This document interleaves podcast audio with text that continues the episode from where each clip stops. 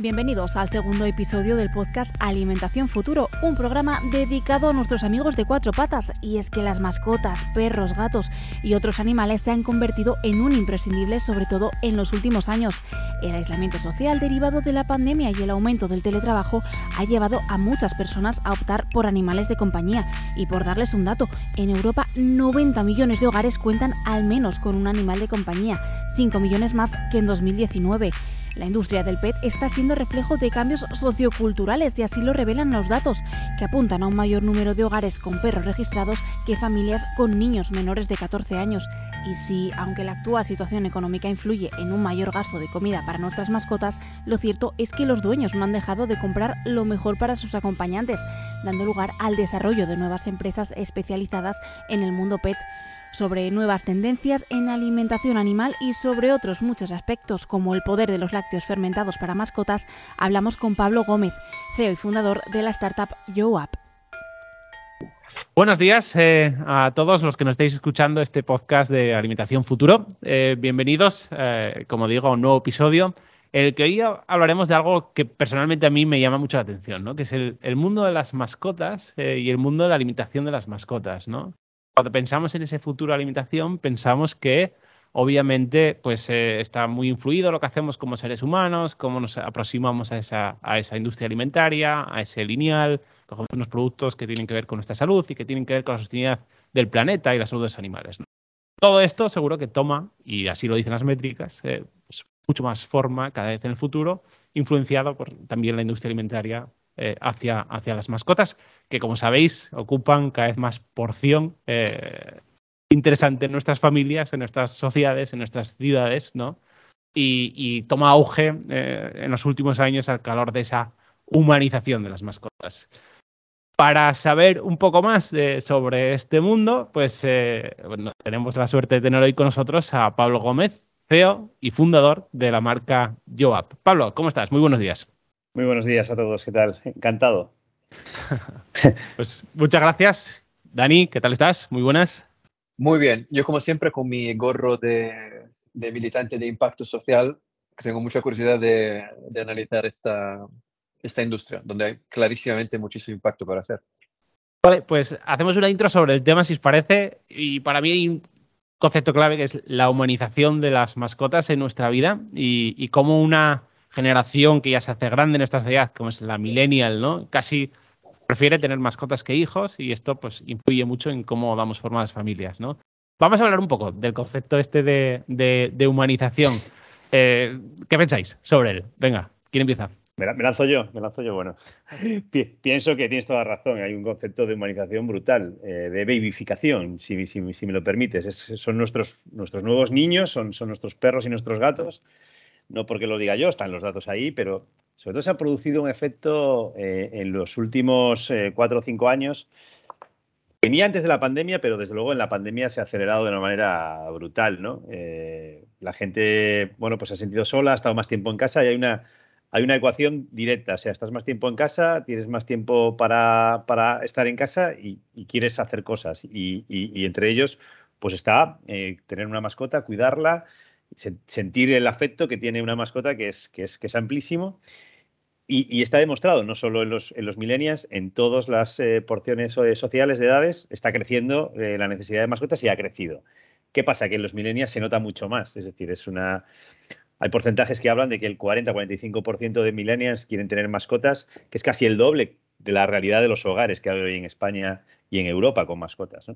Entonces. Estamos hablando de, doblar la perspectiva que tenemos sobre el momento actual de las eh, mascotas en, nuestra vida. Doble. Desde luego, desde luego hay una predisposición para doblar el mercado. Eh, y el mercado ya no es un mercado pequeño. Eh, decía Dani de lo interesante, anticipaba, ¿no? De lo interesante que hay en la perspectiva de cosas por hacer, pues que el mercado es un mercado que dobla el mercado de baby food, por ejemplo, en Europa. Es dos veces y medio el mercado de baby food y en términos totales, hay, por ejemplo, en España hay más perros y gatos que niños menores de 15 años, ya no hablando del baby food, es decir, es que, es que abarca un ámbito mayor que el mercado de consumo hasta 15 años. Imagínate la perspectiva de, volumen que hay. Claro, porque está toda esta vertiente de lo que viene, ¿no? Las generaciones, en cómo el millennial, cómo eligen la mascota, como un miembro en su familia indispensable, ¿no?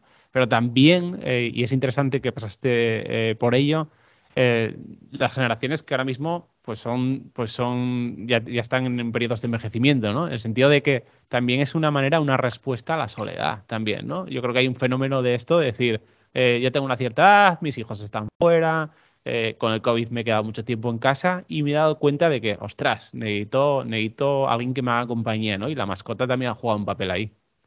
Yo, siempre lo, cuento, yo tengo dos niños, dos gatos y un perro. Y, el que siempre viene a saludarme es el perro, eso seguro. Los niños depende del día, depende del, día que tenga yo y ellos, puede ser una cosa o la otra. El gato es, diferente también del perro, pero desde luego el perro eh, da muchísimo afecto, muchísimo cariño y, en este sentido, en, el, ámbito de edades también mayores, pues también está creciendo, ¿no? En todos los ámbitos pero, pero sí es muy significativo, ¿no? Y, esto, ese empuje de, quererlos, de tratarlos como niños, al final hay un reflejo en el mercado hacia la tendencia de qué tipo de productos, de qué tipo de claims, de qué tipo de, desarrollos de innovación se están haciendo en el mercado hacia, hacia las mascotas, ¿no? Por este mismo sentimiento de afección y de, y de humanización de los momentos de, alimentación para las mascotas. ¿no? Mm. Dani, hablábamos ¿no? En, el, en, nuestra intro ¿no? de la nueva temporada del podcast y de las cosas que queríamos hablar, que, que digamos que los aspectos culturales que son cambiantes y cada vez más, pues hay que tenerlos en cuenta. ¿no? Hace 10 años hablar de humanización, o hace 15 o hace 20, hablar de la humanización de las mascotas, pues quizá te miraría un poco de reojo de qué me estás hablando, ¿no? Y ahora mismo, y si no es ahora mismo, mañana y pasado mañana, será, ostras, ¿cómo no? ¿Cómo no? Porque es una principal clave de nuestra sociedad, clave de nuestras familias, ¿no? Y nosotros miramos a la macro tendencia, entonces tratamos de ser fríos analistas de, esto, pero claro, o sea, la palabra humanización tiene, mm, lleva un mensaje aparentemente positivo, y, pero si vamos a la raíz de la palabra humanización, significa hacer humano algo que no necesariamente es humano. ¿no? Hace, unos años la, palabra humanización se usaba mucho en, entornos como el South Summit, de, de, startup, de innovación, tecnología, o sea, humanizar la tecnología. Ahora estamos hablando de otro tipo de humanización, o sea, estamos humanizando em, animales, o lo que ahora, hasta ahora se ha considerado un animal, una, una mascota, y está subiendo en, en, la jerarquía de la, de, la, de, la, de la, familia, digamos, ¿no? Pero, ¿qué coste lleva esto, no? O sea, eh, ¿hasta qué punto tiene sentido? O sea, ¿dónde empieza, dónde está el umbral entre em, el impacto positivo que esto lleva a la persona y, la mascota y dónde empieza el nivel locura, ¿no? para, eh, no es fácil, no tenemos claramente una respuesta. Para alguien el chubasquero de los perros puede ser algo completamente inútil y para otros algo, para un veterinario podría ser extremadamente, extremadamente necesario, ¿no? Y aparte de esto, ¿dónde está, ¿cuál es el, el coste que esto tiene a nivel, por ejemplo, medioambiental o de salud o bienestar animal. El hecho que, estemos, que estemos humanizando la mascota no significa que, que, esté, que sea bueno, que esté bien para, para la propia mascota. ¿no? Y no quiero dar una respuesta, quiero poner preguntas. preguntas. poner preguntas encima de la mesa. Pues vamos a lo particular, a lo concreto, ¿no? Que es que la, la, la suerte de tener aquí a Pablo que con todas estas preguntas que pone Dani encima de la mesa, eh, pues Joab intenta dar una, una, respuesta en el mundo de la alimentación, ¿no? Eh, primero de todo, Pablo, cuéntanos, ¿qué es Joab? ¿Qué estás haciendo?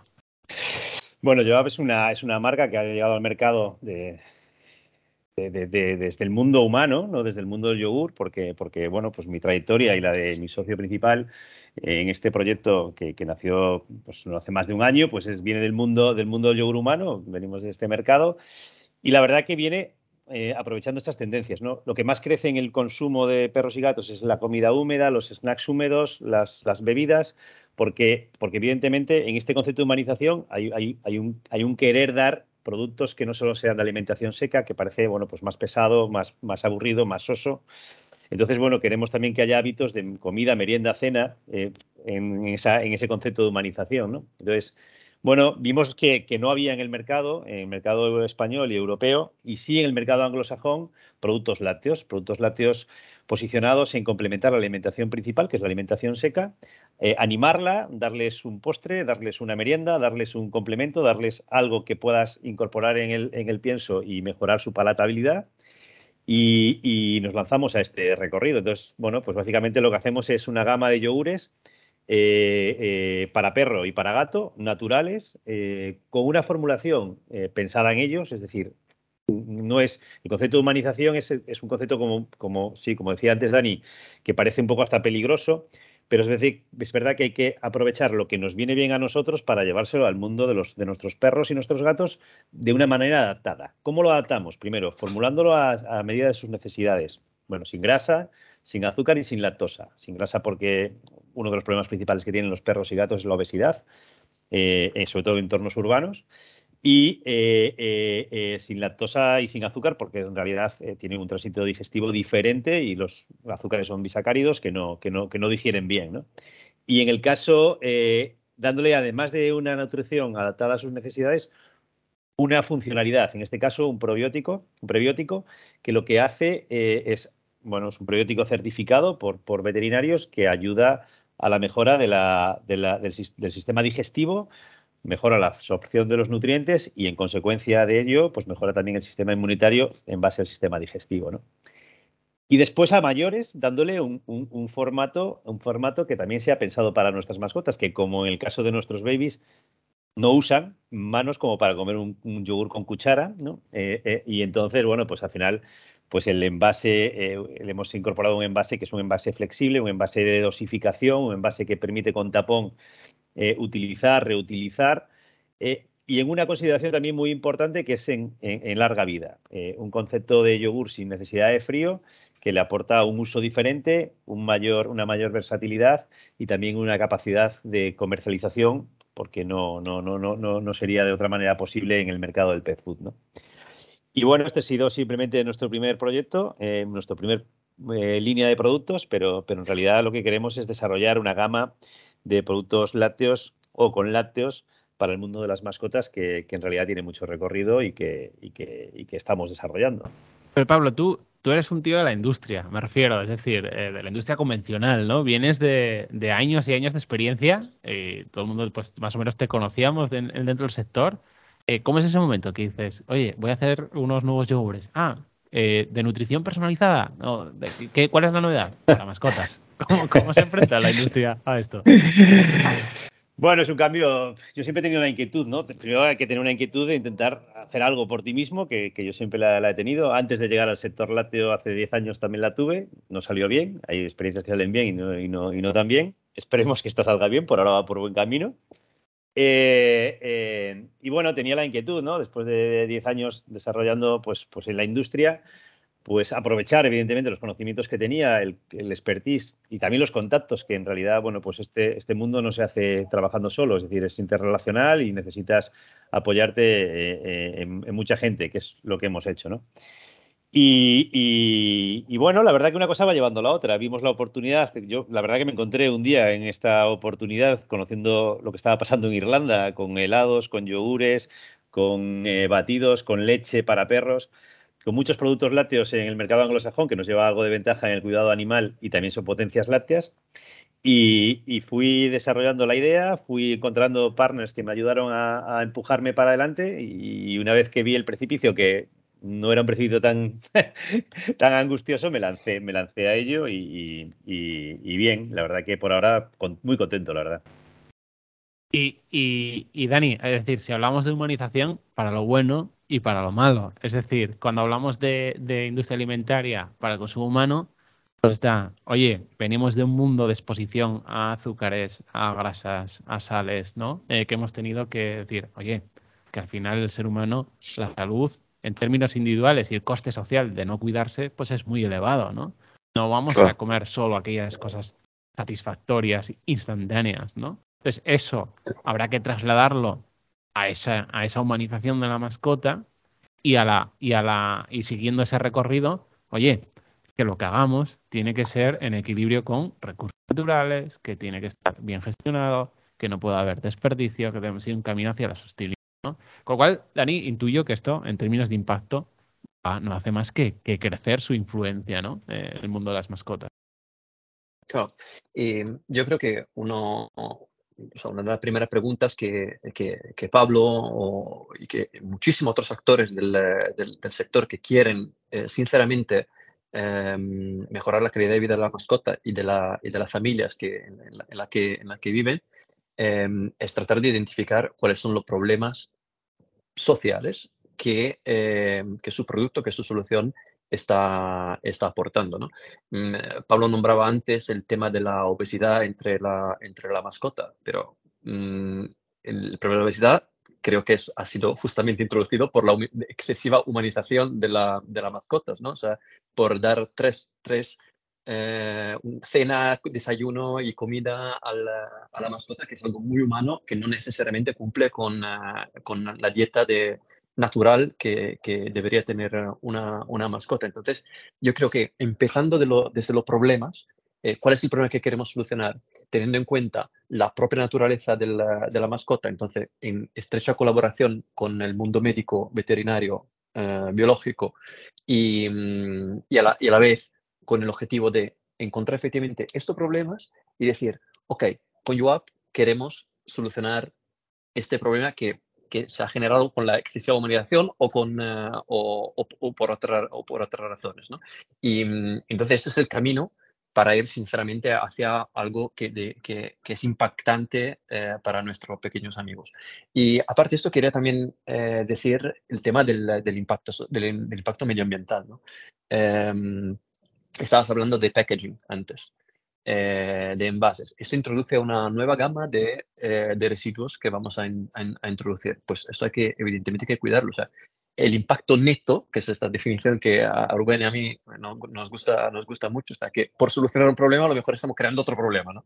que, que puede ser incluso peor. Entonces, eh, eh, ¿cuál es el impacto neto que estamos introduciendo? Eso es un tipo de preguntas y un enfoque honesto hacia, eh, hacia un, un, problema un, un, proyecto de impacto social. Sí, sí, no puedo estar más de acuerdo. De hecho, leí el otro día un estudio de la consultora Mintel que hablaba un poco, claro, en este concepto de humanización, que si, la, si, la, gente, si el consumidor se da cuenta de este, de este potencial de, sostenibilidad y de salud, ¿no? Eh, eh, de, cómo, de cómo es la dicotomía y de cómo es el desarrollo del mercado. Y sí, decían que un 58% de las personas eh, de lo que más se preocupaba en el mundo, en su mundo de alimentación para mascotas, era en las tendencias de sostenibilidad y en las tendencias de salud. A ver si lo explico. en salud, eh, eh, la principal diferencia con la, con la, alimentación humana es que, bueno, los perros y los gatos son, eh, mamíferos como nosotros, pero son carnívoros, ¿vale? Y, después nosotros le damos una alimentación muy centrada en la alimentación seca. La, realidad, la preocupación es cómo mejoramos la digestibilidad y lo que tenga que ver asociado a la digestibilidad en el sistema inmunitario para, para, para mejorarlo, ¿no? Entonces, Llevando a lo que tú decías, es verdad, puede crecer el consumo de alimentación centrada en carne, que, evidentemente pues, pues, tiene un impacto en, la huella, eh, en el consumo de huella de carbono.